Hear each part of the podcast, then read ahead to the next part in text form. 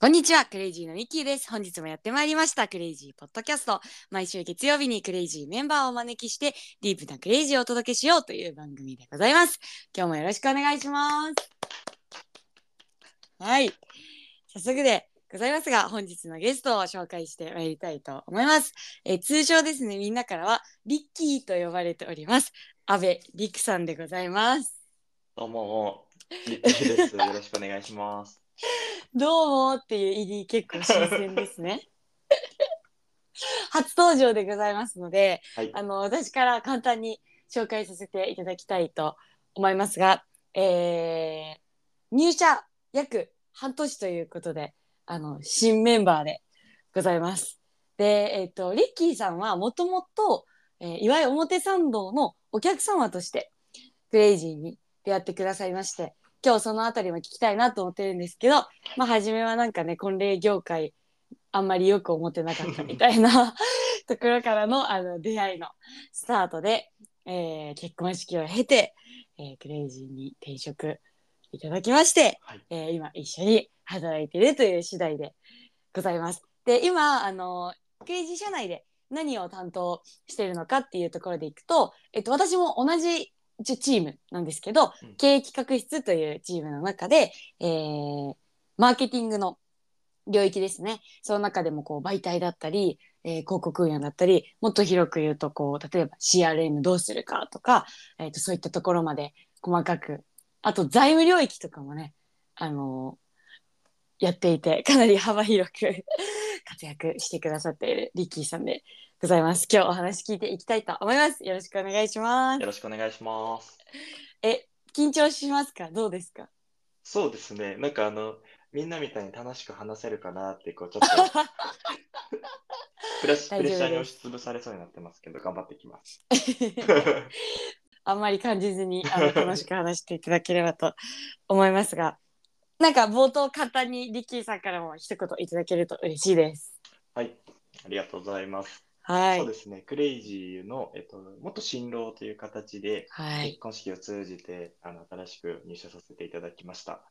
で結構この半年間、こう、いろんなこうカルチャーのギャップとかも感うじつつ。あの、こう想像していたよりも、こう、なんだろう、クレイジーなライフを送らせていただいてるなと思っております。想像してたよりクレイジーなライフなんですね。はい。なんか前職もカルチャー濃いめの会社かなとう思って、んうんうんうん。で、あの結構あの、いろんなこう方々からクレイジーカルチャー濃いよっていうのを聞いてたけど、いやなんかそこまででもないだろうなと思って入社したら、想像のはるか上行く濃さ。そうなんだ。はい。そうだったんだ。いや、そのあたりもね、ちょっと聞いていきたいなと思ってるんですけれども、まあ、そもそも、あの、ね、私も聞いたことあるんですけど、結婚式はあんまりやる気がなかった。ややる気がなかったとか、まあ結婚式かーみたいなうん中で、あの、パートナーの方が、まあ、一旦見に行ってみようよっていう、いくつか見に行ってたんですよね、会場を。そうですね。はい。クレイジーの前にもこう見学に行かれててでクレイジーに出会ってで私が知っている範囲の話ですとその時にこう面会を担当したあの船越というメンバーがおりましてはい。がなんか楽しそうに働いてすぎてなんかどういう感じってなったのがこう初めの興味っていう風にはい。聞いてるんですけれども、はい。なんかままずちょっとそこの話聞きたいなと思っててはい。はい。どんな印象だったんですか？いや、本当になんか目をキラキラ輝かせながら話していたのがすごく印象的で、うんあの、クレイジその、それこそ岩表参道の式場のはい。コンセプトとかにはもちろん共感したんですけど、うんうん。その時の、えっと、船越さん、まあ、コッシーの自分のこう入社エピソードを交えて語ってくれたんですよね。うーん。で、こう何回もこう、なんだろう、チャレンジして、やっとこう今、あの、念願のこう、仕事につけてますっていうことキラキラした目で輝いて。そうですね。あのちなみにコッシーさんは入社前2回かな？多分3回目の採用チャレンジで入社に至ってるというあの背景がちょっと補足するとございます。はい。で、なんかそのこう話を聞いたときに、こんな熱い思いを持った式場で、式場でなら、このなんかこう、一回数百万のお金をかけてもやる価値があるなと思って、正直こう結婚式場って、まあ、どこも、あのこう、なんだ機能面では結構ほぼ一緒かなと思っていて、うんなのにうんなんでこんな高いんだろうってすごく疑問に思ってたんですよ。なんですけど、ここでならこう唯一無二だなっていうのを、それこそコッシー嬉しい。からのこう、なんていうんですかね、あの面談というか、ものを通じてそういうものを感じました。あとはやっぱりこう自分もその時、えっと、前職のところでいろいろこうう葛藤を抱えながら仕事をしていたので、あ、なんかこんなに目をこうキラキラ輝かせながら仕事してたのっていつだっけなみたいな。えー、なんかこう、すごく内省する瞬間もあったりして、なんか僕にとっては大きなこう一日だったなというふうに覚えてなるほど。そこの出会いで、まあ、ここで結婚式やろうっていうふうに決めてくださって、結婚式までどれぐらいですか ?1 年ぐらい。結構、いや、えっと、多分5、6ヶあ月、半年ぐらい。いか。はい。おー半年ぐらい準備をしながら、えー担当がルリさんという、はい。えー方だったんですけれども、えー結婚式やっていく中で、え、とはいえですよ。とはいえ、その時点では、まだここで働くとかは思ってなかったと思うんですよ。はい。はい。すごいなーみたいな、なんかいい,、はいい、なーみたいな、こう、こういう風に働くってみたいなこととか、多分自分の働き方とか仕事みたいなのと、多分コッシーさんとか、まあ、わかんない、ルーリーさんとかも重ねて感じてくださってたのかなと思うんですけど、それを意識し始めたのって、私もこれ聞いたことないんですけど、はい。はい。ど、どのあたりだったんですか？いや、意識し始めたのは、そうですね。式が終わって、はい。で、なんか、あの、こう、クレイジーでイベントがあったんですよ。はいはい。で、それがなんか、ヘラルボニーさんと一緒の企画とかがあって、で僕は結構、その、ビジネスセミナーとか、はいはい。なんかそういうこう勉強会とかに行くのが結構好きでアンテナを張ってたんですね。へで、そういうものがあった時にちょっと行ってみようかなと思ってーはい。行ったのが、ちょっとこう意識しだしたきっかけかなというふうに覚えていて、えー、その時なんだ。あの、はい。それで言うと私はそのイベントを作らせてもらってる側だったのではいはい。あの配信ねオンラインイベントだったんですけどあのリアルので何人か参加できるみたいなのがあって、はい。その中にリッキーさんがいらしたんですよね。もうと。全然私はそそれがリッキーさんだってつながりを後から知ったんですけどいやなるほどそこでもはう一回会ってたという衝撃の 事実なんですけど 私的には。でそこでこう行った時に、もうあの結構いろんなこうビジネスの話とかはもちろんありつつも、衝撃を受けたのが、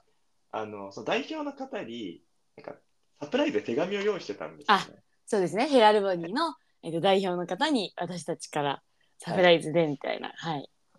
でそれそこまでこのイベントにするんだと思って。なんかはいそんなイベント聞いたことないぞと思って。で、結。構こう、はい、うるっとこう感動して、へーそこで、あこの会社面白い会社だな。えーそこまで本気でなんかそう、なんか、なんだろうな。そういうイベントとか、その人のこう人生に、なんか同じように、結婚式と同じように取り組むんだっていうのをすごく感じて、で、そこからこういろいろこう、なんていうんですか、ワイクレイジーとか、はい。イベントにこう、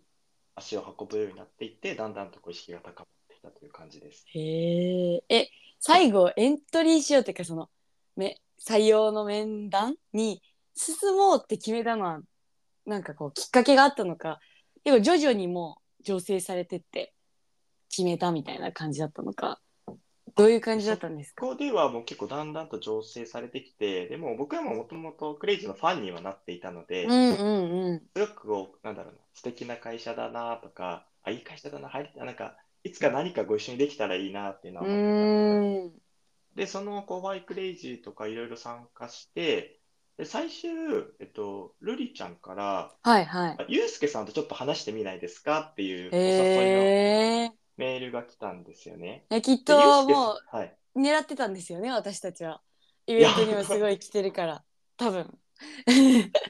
で、僕、ゆうすけさんは、えっと、その、最初のこうコッシーが、そうだそうはい、してくれた時に、ゆうすけさんが中間で入ってくれていて、はいはいはで、い。その時に僕の前職をゆうすけさんもよく知っていたので、うんそこで結構いろいろお話ができてうん盛り上がっていたので、あ、あのゆうすけさんと話せるんだと思って、うんうんうん。ちょっとじゃあ一回話させてくださいっていうとうころで、ん。ゆうすけさんと話したら、もうゆうすけさんのこう、ていうんですかね。なんか、年もそんなあんまり変わらないですけど、視野の広さとか、視座の高さとか、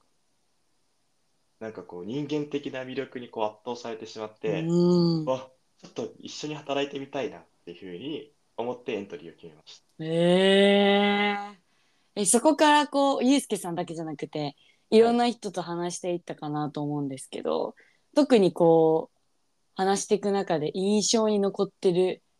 面談というかこう人との会話とかは何かあるんですか？いや、なんかそれぞれすごく印象的だった誰と話したたんですか？プロえっと、セスって。僕は、えっと、まず南さんとうんうん、採用担当の、はい。採用担当話して、で、一番最初が結城さんかな。ゆうきさん、えっと、経営企画室の室長でございます。はい。で、結城さん話して、理恵さん話して、リエさんも話したの。はいはい。で、モッキーさん話して、最後森さんってああ、すごい。いう感じで。で、なんかそれぞれ結構印象的で、理恵さんの時は、あの、お子さんがいらっしゃって、ええあれ、あの、オンラインでやったんですけれども、ああ、家にね。はい。はい。で、なんかこう、リエさんのこう、あ温かい人だなとか思っていたんですけど、子供が結構、なんだろう、ちょこちょこ入ってきたんですよ、オンはいラインの面。談中に。なんですけど、普通の会社とかだったら、結構採用面談とか、結構重要な会議とかの時は、ちょっと入んないでよとか、確かに。大事な仕事してるんだからみたいな感じで、なんか制止されると思うんですけど、なんかそうじゃなくて、こう、お子さんもこう交えながら、うん。今こういう話してるんだよとか、なんかこれが日常なんだなっていうふうに思ったんです。へえ、その様子から。はい。はい。だからなんだろう。僕も全然そういうところに違和感もないですし、うなんかんむしろすごくなんかそういうことをなんかありのままとして受け入れていて、うん。なんか素敵だなって思ったへのがまず印象的えで。した。なるほど。確かに。結構私たち、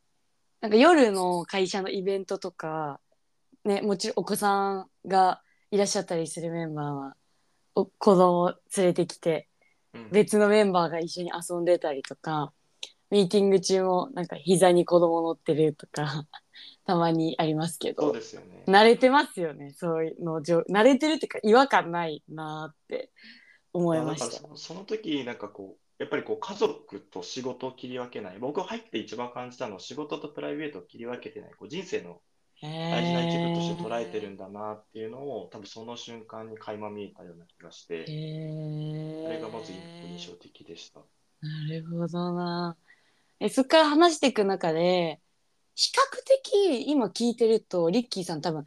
あの、採用面談の回数は少ない方だったのかなって聞いてて思ったんですけど、多いメンバーとか、十何回とか、こう、いろんな人と 話したり、何度も話したりしていくと思うんですけど、その採用面談の中では結構迷いはないというか、もうき決めてたのはブレなかったっていう感じなんですか？そうですね。ぶれなかったですね。うーん。え、うん。最後、森さんの面談じゃないですか？はい。よくこう、森さん面談どうだった話って社内でするじゃないですか。なんか、森さんが何言ってるか分かんなかったとか、なんかこう、森さんってこう、スーンってしてるところあるから、反応がなくて落ちたと思ったとか、こう、いろんな話があると思うんですけど、リッキーさん的森さん面談はどどうだったんですか？僕は、あなんか最初にこう、お会いした時に、あ、なんかもうダメだと思ったんですよ。ダメだって思ったのは、え、なんかもう全てを見透かされるような、ああ、なるほど。なんていうんですか、目、目とかこう、佇まいとか、はいはいはいはい。で話していく中でも、なんかすごくこう自分の人生を問われるような問いが多くて、なんかこうビジネススキルがどうとか、こう前職がどうとかっていう話は一切なかった、ほぼ、ほぼなかっうん。たので、なんかこうありのままの自分で対峙ししなけしなければ、なんかこういけないんだなっていう、こう 裸一貫でこう立たされるような感覚があって、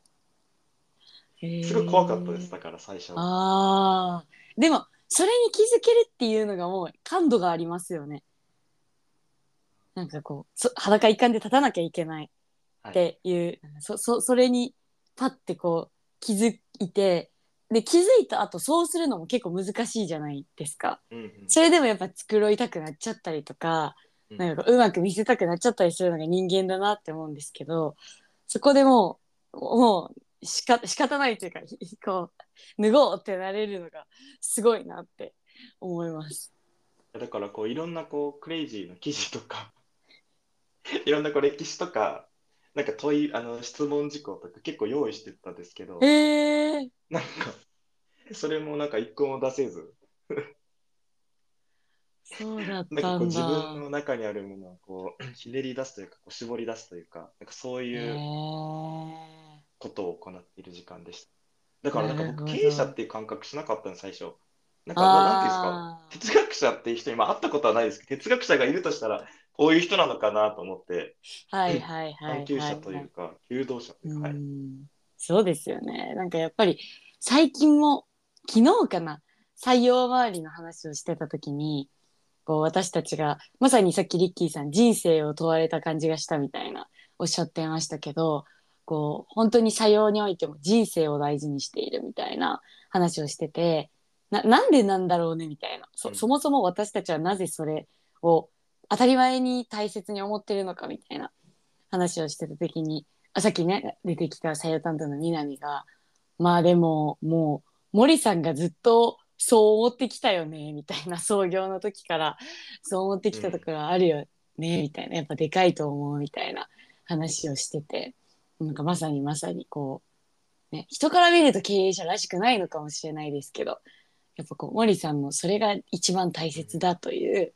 信念というか価値観に近いものがすごいクレイジーのカルチャーにも影響を与えてるなみたいなのは、うん、私も感じてますね。うんうんなるほど。え、そんな中で、こう入社をして、ちょっと一番多分聞いてる皆さんも気になってるのは、カルチャーギャップがすごかったっていう、さっきの 部分かなと思うんですけど、ど、どんなカルチャーギャップがあったんですか？いや僕最初にこうクレイジーの皆さんとお会いしたのが、まあ、入社式だったんですよね。はいはいはい。でまああのライフストーリーっていうこう入社のこう儀式というか、入社の儀式、はい。まあ、内定者あのライフプレゼン？あライフプレゼントごめんなさいライフプレゼントはいはいはいはい。ライフプレゼンというものがあって、でそれをこう見たときに、まずはすごく衝撃的だったんですよ。うん、入社式は新卒メンバーがライフプレゼンをね、はい。みんなの前で、はい、するんですけれども。なんかこう、ここまでなんか自分の人生を、なんか赤裸々にこう、なんか打ち明けられるのかとか、うーん。なんか、なんでこんなになんか熱を込めて人の前で話せるんだろうっていうところにまず衝撃を受けたんですね。へえ。で僕はこう、なんだろうな。やっぱ仕事は仕事なので、はいなん。かそういうこう人生のこう機微をこう共有したり、うん。心の奥底にあるものを、なんだろうな。伝えてこなかったわけではないんですけど、ストレートうに。表現するってことはあまりしてこなかったなと思っていて、うん。それをこうあの会社の全員がいる前で、なぜこんなことができるんだろうっていうのが一つ衝撃。へえ。で、その後に、あの、場所を移して、まあ、代々木公園はいはい。にはい。行って、なんかこういろいろこうアクティビティをしてたじゃないですか。はい。で、その時になんか大縄跳びをやったと思うんですけど、はい。え、なんかやりがち。はい。え、なんでこんな全力で、こんな大縄跳びに、なんかね、ぜ全社員でやったんですよね。な何回だったか忘れたけど、8の字で何回飛べるまでやるぞみたいな。はい。で、結構、おめでとうってビールとか飲んでるメンバー、結構、お酒飲んでるメンバーもいるんですけど、みんな、しかも入社式なんで結構綺麗な服してってるんですよ。ヒール抜いて裸足とかでね、やっててね、ちょっと。確かにら、なんかみんな本当、無邪気に、少年みたいになんか、え、なんでこんなに熱中できるんだろうって。普通はあの光景はありえないと思って、へえ。っていうのに今衝撃を受けましたね。いや、だから誰一人、そこのこう場に、なんかこう、いない人はいないというか、う集中できない人。はいないなっていうのを感じて、そういうものになんかものすごい衝撃を受けましたね。仕事やってんのかなとか。こいつら仕事やってんのかなみたいな。大丈夫みたいな。ね逆に不安にもなりますよねそれ。はい。えー、なるほど。それが初日。初日。確かにな。そそう客観的に聞くとだいぶインパクトが強い初日いや、もうそうですね。なんかよくさリッキーみたいなみんなで言ってたけど衝撃的ですねそいや、自分はものすごい衝撃的でした、それは。へえそうだったんだえそっからまあ日常業務にも入っていくわけじゃないですか、はい、はい。でやっぱり今あのリエさんのめ面談のところの話でもありましたし今のこの初日の話でもあったんですけどそのまあ、仕事は仕事みたいなところがやっぱ一つ大きなギャップポイントだったかなと思うんですけどそれはなんかちょっと今改めて言語化していくとどどういうギャップだったんですか？うーん、そうですね。あ、だから本当に、あの、結構何度もワードで言ってる通り、仕事と人生を切り分けていないっていうのが一番大うきな違いかなと思っていて、うんうんうん。だからこそ同じようにこう自分の人生と同じように熱を注ぐし、うーん。そこでこう切り分けるっていうことをしていないし、だからこそ仕事の中でも、まあ、全社会とかで自分の気持ちとか、今考えていることを素直にシェアできるし、なんかそういうことが一番の大きな違いなのかなと。前の会社もそういう、なんだろう、プライベートをこうみんなで共有するとかっていう文化はあったんですけど、うんうん。なんかこう人生とか、なんかこう心の奥底に眠っている感情とかを引き出すっていうところまではもちろんしていなかった。うん。ので、そこはこう一番のこう大きなカルチャー、カルチャーギャップだったのかなとう思います。ん。なんかこう必ずしもそれが正解っていうわけではないなとは思っていて、っていう中で多分初期すごい戸惑いもあったんじゃないかなと思うんですけど、いや本当にそこまで共有共有することが大事というよりはなんて言うんですかねその本当に生きることをしていくみたいなうんそう生きることをしている場所でたまたま仕事があるみたいなこう感覚に近いんですけど、うんうんなんかそこは馴染んでくのに馴染んでくというかあなるほどなってこうある種納得とか腑に落ちたりうんうん。こうあそういうのいいねって思うようになるまでうんうん。どんなこう葛藤とか気持ちがあったんですか、ありがとうございます。えそうですね。えっと、なんか今100、120%その場にこう、なんだろう、本気に馴染めてるかと言われると、まだまだこう葛藤中なのかなと思っていて、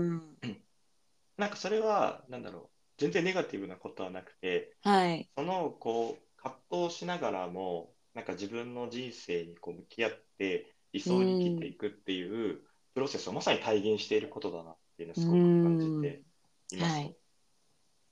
なので、なんか日々葛藤しながら、えそれこそあの自分のこう成果が出ていたり、はいはい。なんだろう、こう、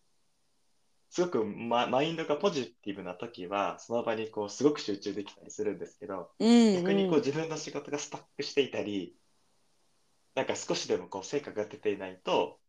なんかちょっと、あ行くのちょっと、あの、気合い入れなきゃなとか、え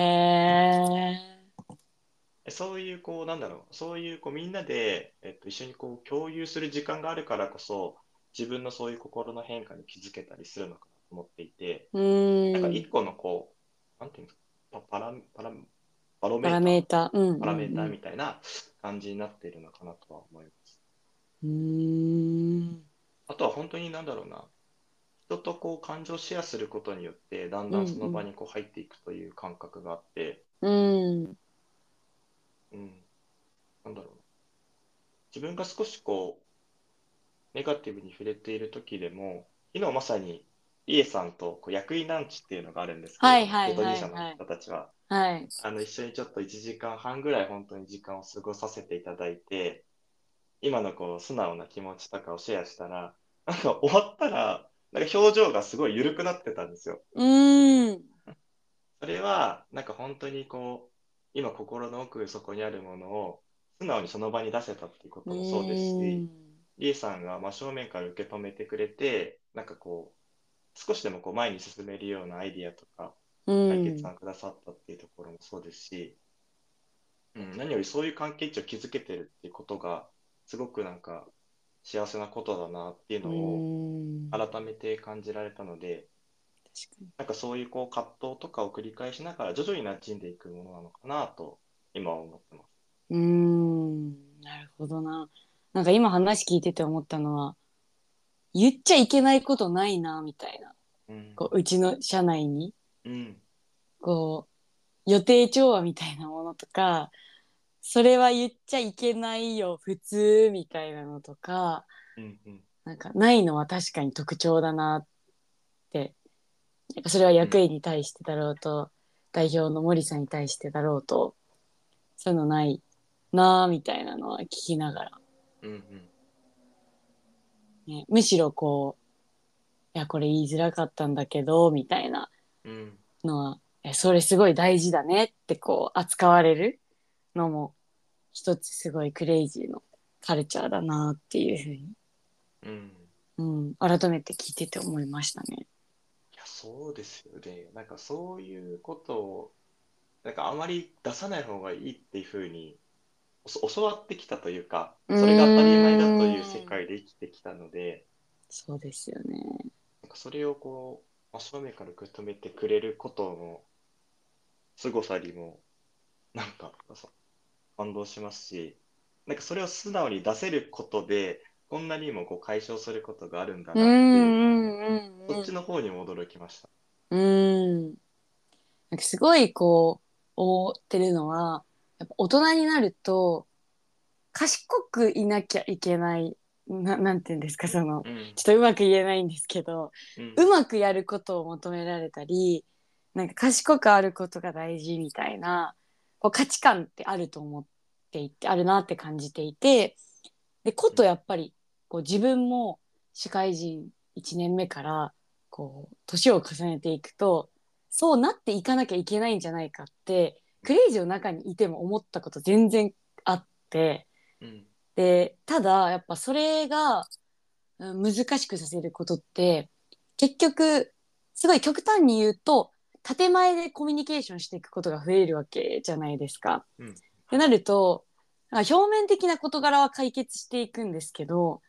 確信は解決されていかないみたいなうん。こうことってすごい多いなみたいなのもなんか実際自分もそのループに入った時の経験で感じていて。うんでも本当に感じてることが何で本当に思ってることが何でみたいなことを出していくっていうなんか本質的な対立って私はよく言葉として言うんですけど、なんか本質的な対立は必ず解決するしあの非常に本質的な解決に向かうっていうふうに思っていてなんかこのスキルって私もまだまだだなって思いながら日々過ごしてるんですけど、これをうまくなんかなんだろうこれが上達していけばしていくほど家族関係とか友達関係とか人間関係もなんか同じなんで、めっちゃ人生が良くなるなみたいなのはなんかこう感じてますね。うん。半年経ってきてこうリッキーさん自身はもちろんまだこう葛藤はあってみたいな話があったと思うんですけど、うんとはいえ今日こう今日話を聞いててもあなんかすごい変化してきたんだなみたいなのをこう客観的に感じてまして、半年という時間の中であの時のギャップが言語化されてることもそうだしなんかすごいそのあそうそう。きプライベートと仕事を切り分けないみたいな話をするとえなんかすごい働いてんじゃないみたいななんかうん こととかも時として私はこう言われたりするんですけどうんうん。こう「えー全然そうじゃないよ」みたいな。いやもちろん楽しく働いてるんですけどこう人生が大事っていう考え方じゃないですか。はいはい。ちょうど昨日もあの一緒にプロジェクトをやってるメンバーが家族旅行で来週かな、えっと、何日まであの旅行に行きますと。うん。あのっていうメッセージがこうプロジェクトの Slack に来てて「えーめっちゃいいねいってらっしゃい」みたいなこううん感じの反応なわけなんですけど今リッキーさんが思うなんかそのプライベートと仕事を分けない CRAZY 的な生き方っていうのはどどんなものなんですか？あー難しい問いですね。でででなんかこうリッキーさんの言葉で聞いてみたいなって思ったんですけどはいはい。そうですね。おー、難しいな。クレイジー的な生き方。うん、私なんだろう、クレイジー的な生き方というのかもしれないし、なんか私は言い換えると、人生が一番大事っていう、なんか働き方であり生き方だと思ってるんですけど、うん。それってなんかこう、ボイスチェンジするなら、どういうことなんですかね？あー、難しいな。難しい質問しちゃった。いや、でもちょっと聞いてみたかったんだよな。うんうんうんうんうんうん。ちょっと待ってくださいね。はい。全然待ちます。なんか、はい。なんか人生のなんかごなんか目的の一部な気がしていて、うんうんうん。今まではなんだろうな、仕事のゴールと 人生のゴールがすごくこうバキッと分かれていて、仕事はたゴールが達成するけど、別に自分の人生はなんかそんなに良くなっていない。なんかここの結びつきが弱いというか、なるほど。はい。でもクレイジーな場合は、その仕事のゴール、クはい。レイジーのゴールが達成されると、必ずこう自分の人生に跳ね返ってくるというか、はい。人生も良くなる。そう、それはやっぱりパートナーシップの問題とか課題を取り扱っている会社だからこそ、うん跳ね返ってこざるを得ないし、うん。そういう問いとかをやっぱりこう、クレイジーの生活を通して、うん。いくつも投げかけられるからこそ、プライベートでもそういうことを意識すると。うん。だからなんかそこの結びつきがすごくこう感じられるものになってるのかな。なるほど。だからこうどっちかを達成すれば必ずどっちかに跳ね返って。自分の人生がより豊かになればクレイジーにも跳ね返す、跳ね返すことができるし、はいっていうす。ごく相互依存的な、うんなんか深いつながうんりを感じてるな。なるほど。確かに。それはそうだと思います。いや、本当なんか、あるじゃないですか、そのビジネスめっちゃ頑張ってるけど家庭内不和みたいな。いや、そうですよね。はい。なんでって思うけど、そうなんですよね。はい。でもなんかクレイジーな場合って、そういう頑張れば頑張るほど、なんか問いがすごく生まれてきて、その問いをパートナーとシェアすることで、より前進ができるし、すごくこう。絡み合ってるなっていうのを感じてます。うーん。なんだろうな。こう、私ちょっとこれうまく言語化できないんですけど、根源的なエネルギーが切り分けられてない。あ、でもリッキーさんの言葉で多分目的なんだと思うんですけど、うん。が切り分けられてないから、すごい頑張って仕事をするということで、自分が身につけていくこととか、すい。ごいこう、身近な関係性とか、自分とのパートナーシップ含めて、こう、いわゆるプライベートということを、こうより充実させていくことで、なんか肥やされていくものが、なんか同じ箱に入っていってるイメージというか、だから、こうプライベートも仕事も、なんかこう同じところに溜めていっているものでやってるっていう感覚があって、うん。ううん。ん、なんかそういう意味ではこう仕事にも心を寄せざるを得ないある種うん。なんかこう這うだけではできないというか心を寄せてやらざるを得ないから結果ここに溜まったものが全部人生にも返ってくるしうん。こう休みに行ってたぶ例えば自分の充実とか例えば家族関係の充実みたいなことをやってくるとそれに溜まったもののエネルギーも持ってこう仕事に向かうからすごいそこに跳ね返ってくるみたいなのはうん。すごくあるなって思いますね。あー。面白いですね。なんかあれですよね。なんか、ま、真心込められるような気がしていて、仕事に。なんか子供に注ぐような愛情を同じように仕事にも注げる環境だなと。あなんかー前は、なんだろうな、すぐ、なんだろう、タスクをこう前進させるとか、ロジカルに物事を考えるとか、なんか熱量は込められても、なんかこう母性的な、こうば、なんか包むような愛情を込めるってはいはいなかなか難しかったと思うんですけど、うんなんなんか祝いという式場とか、ここで働く人たちには、そういう別の感情がこもってるなっていうのも、今いろんな話を聞いてて思いました。えー、なるほどな。確かに。それはあるかもしれないですね。ななんかこう、すごいし新卒時代に言われてたのが、自分のものにしろみたいな、こう仕事を。で、こう、森さんの言葉とかで言うと、なんか仕事をしてくれっていう、その、業業務をしないでくれっていう、つまり。うん。なんかこう、つまりその仕事って自分の何かという、自分しか乗せられない何かという価値を乗せたものを仕事っていう、こう、捉え方をしてるんですけど、やっぱその、その何かはこう、なんだろうな、自分の価値観とか、うん。こうエネルギーとかパワーとかこれがいいなとか、うん、っていうものをなんか載せるのは確かにクレイジーで仕事をしてきてうん。そのナレッジは溜まってきてるなっていう感じがする。うんなんか例えば一つあじゃあこの記事作ってくださいってなった時に手動かしてそれ作ることは全然できるんだけどえ何なんだろうなこの感じ市場を挟んでいくというか ちょっとそれは違うんですけど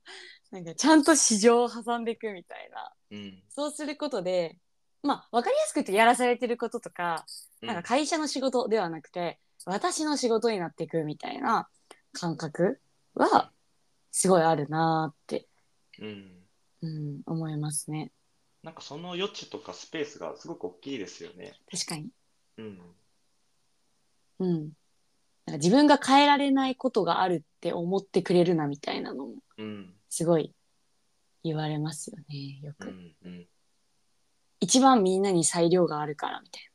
な経営に一番裁量があるんじゃないみたいなのはすごい言われるしなんか本当にそうだなって働いてて実感してますね。なるほどな。面白いですね。客観的にクレイジーを認識しました。いやでもだんだんとあれですよね、こう客観視することもできなくなってくるんだろうなと思って、はいはいはいいい意はい。味でも悪い意味でも。こ そうねこういう感覚とかをやっぱりこう、こういうふうに言語化することとか、何か記録に残していくことって大事なんだろうなっていうのは。いやきっとそうですよ。うん本当にこの後入社してくるたくさんのメンバーが同じようなギャップにうんうん。気づき時には苦しむ人もやっぱいると思うんですよね。うんなんか自分はそうはなれないかもしれないとかうんやっぱりこうビジネス人格みたいなものでこう生きてきて社会で生きてきていると怖いうんなんかこう、怖いですね。ある種人間としてここで生きるって不完全な自分も見せていくことだから怖い側面がすごいあるんじゃないかなって思うんですけどなんかそういうメンバーが出てきた時に、えーこれを聞いてくださいとそっとこう先人のねリはいッキーさんの,、あの経験を聞いてくださいとこうそっと送ることでなんか変わる認識とか気づくこととかがきっと出てくるんじゃないかなって思います。えちちなみに半年前の自分、まあ、3ヶ月前とかその超ギャップってなってる時の自分に今の自分があったとしたらはいはい。ななんてあ言うと思いますか？そのえー、すげえ縄跳びやんじゃんみたいなのとかえ何これライフプレゼンみたいになってることを言ってるじ言ってるというかこう感じてる自分が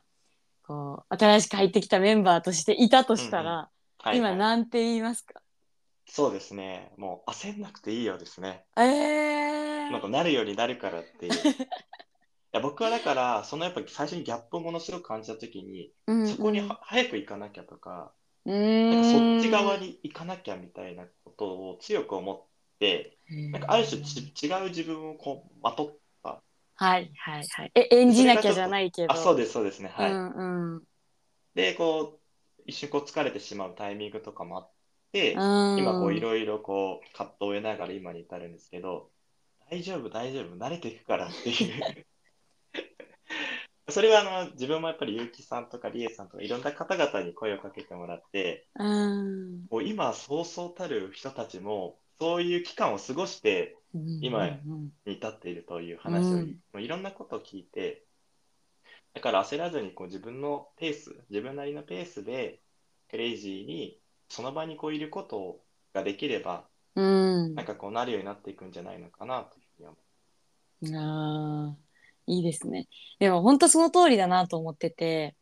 こう、やっぱ焦ったり、う。うん。あああはなれないかもみたいなこと思ったり、カルチャーが強い分、そういう反応って、なんか今までもなかったわけじゃないなと思っていて、けど面白いのは、本人気づかない間にそうなっていってるんですよね。なんかそっち側とかなくて、こうグラデーションの中で本人気づかない間に、こうそうなるっていうことがすごいあるなって思ってて、こうオフィスにいてすごい面白かったのが、1年前に、こう、どうやったら、まあそういう、なんだろうな、まあカルチャーというよりは、まあいろんな価値観とか、どう働くのが良いのかみたいなので悩んでたメンバーがいて、まあ、そのカルチャーフィットみたいなことをどう作っていこうかなみたいなのを、こう、他のメンバーが話してたりしたんですけど、オフィスでね、4階の。で、えーそうなんだって思いながら1年前ぐらいに聞いてて、そしたら、その1年後に、そそれをどう作っていこうかねっていう話をしてたメンバーが、あの、どうやってあの子のそれを作っていこうっていう話を してて、ウケるなみたいな。多分本人全く自覚ないんだろうけど、こうそうそうそれみたいな気づいたらなんかそうなっていっているといううん。ことがあるよなっていうのをうん。思っておりました。そうなんですよね。そう、だから過去を見る見ることができないので、やっぱ今この瞬間を切り取るとすごく感じてしまうんですよ、みんうな。んうんうんうん。だからそっち側にどうやったらいけるのかなって思ってしまうんですけど、日々をこう大切にね、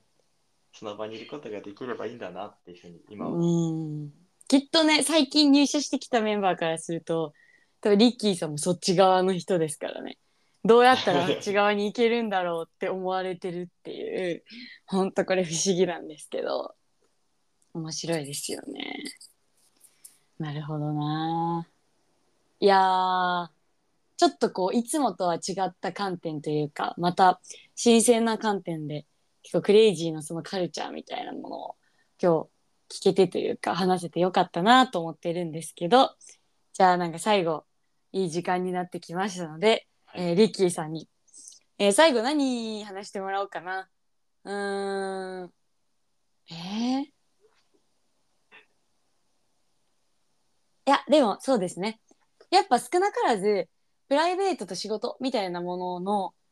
差分というか境界線を感じて生きてる方々ってうん。とても多いんじゃないかなって私は思っていてでうん。私個人的にはそれない方が結構生きやすいよみたいななんかうん。お誘いをすごいクレイジーを通してしたいなみたいな。それはクレイジーで働いたらっていうことではなくってなんかその境界線を持つことですごい自分苦しんでる自分の人格とかなんかあり方があるんだったら一回統合してみたらどうですかっていううんなんかこうお誘いをしてるのもクレイジーだなみたいなのを思ってるんですけどなんかそんな葛藤を経ていろんなことを感じてきたリッキーさんがこう今日聞いてくださってる方々にこう皆さんにも毎日日々があると思うんですけどなんか伝えたいこととかこう話したいことを最後一言いただいてもいいですか？そうですね。いや、なんか本当にあの、僕自身やっぱクレイジーに入って、うん。なんだろう、こう、人生の中に仕事があって、で仕事が大切な人生の一部なんだっていうことを今も強く認識してますし、うん。なんかそこをこう切り分けない方が、なんだろうな、うーん、さっきのこう、真心とかじゃないですけど、うん。仕事にもこう愛情を注げられるようになるし、それがこう自分の人生にも跳ね返ってくるっていう、すごくいい循環が生まれてきているなっていうのを、日々こう実感してます。うん。で、そこにやっぱたどり着くっていうことは、やっぱり小さなこう葛藤とか、何かこう、自分の課題に向き合わなければいけないことっていうのは多々あるんですけれども、うん。それも含めてそういうことを感じられるのも人生の一部なんだ、あの人生ってなんか素晴らしいなっていうことを最近ようやく前向きに取られるようになってきたので、うん。で必ずなんかそういうふうに統合していくっていうことが僕はじ今の自分にとってはなんかこれが幸せに生きていく道なんだなっていうのをすごく感じているので、ぜひなんかこういろんなこうクレイジーのポッドキャストもそうですしなんか社員のこうイベントとかもあるのでぜひそういうものを感じ取った方がいればですねなんか一緒にこうお酒を飲み交わしたいなと。で 最終的には一緒に働ければいいなというふうに思ってうん。はい、はい。で今日ちょっとあれですね、なんかこう、経営企画室としてのこう戦略とか、こう考えていることとかもいろいろ話したいなっていうふうに思えっているので、はいまたちょっと次回ぜひー呼んでいただけれしてくだば、さいよはい、話しましょうそれは。そっちのこう自分の愛情と熱量が込められるものが今見えているので、そっちをちょっと話せたら。今経営企画室絶賛メンバー募集しております そうのでですね、まあ募集中です。多領域に。ね経営企画室っていうものの中にもねあのいろんなこう役割があるんですけどいくつかね募集をしておりますので。えー、それやりましょう。じゃあ近々。てかもう連続でやってもいいかもしれない。やりましょう、えー聞きたいやりましょう。聞きたい。はい。そんな形であのリッキーさん初登場会でございましたがなんか直近入社のメンバーの直近っていうかもうリッキーさん半年経ってるんですけどでもなんだろうな入社してその時の気持ちとかなんかその時に感じてたことみたいなのを残すのは割と新鮮な回だったなというふうに思っていますので、なんかぜひ皆さんの感じたことも知りたいなと思いますしあの後世 新しく入ってくるみんなにも聞かせてあげたいなってすごい思いました。今日はありがとうございましたリッキーさん。ありがとうございました。はい皆さんもお付き合いいただきありがとうございました。今週も頑張っていきましょう。ではさようなら。さようなら。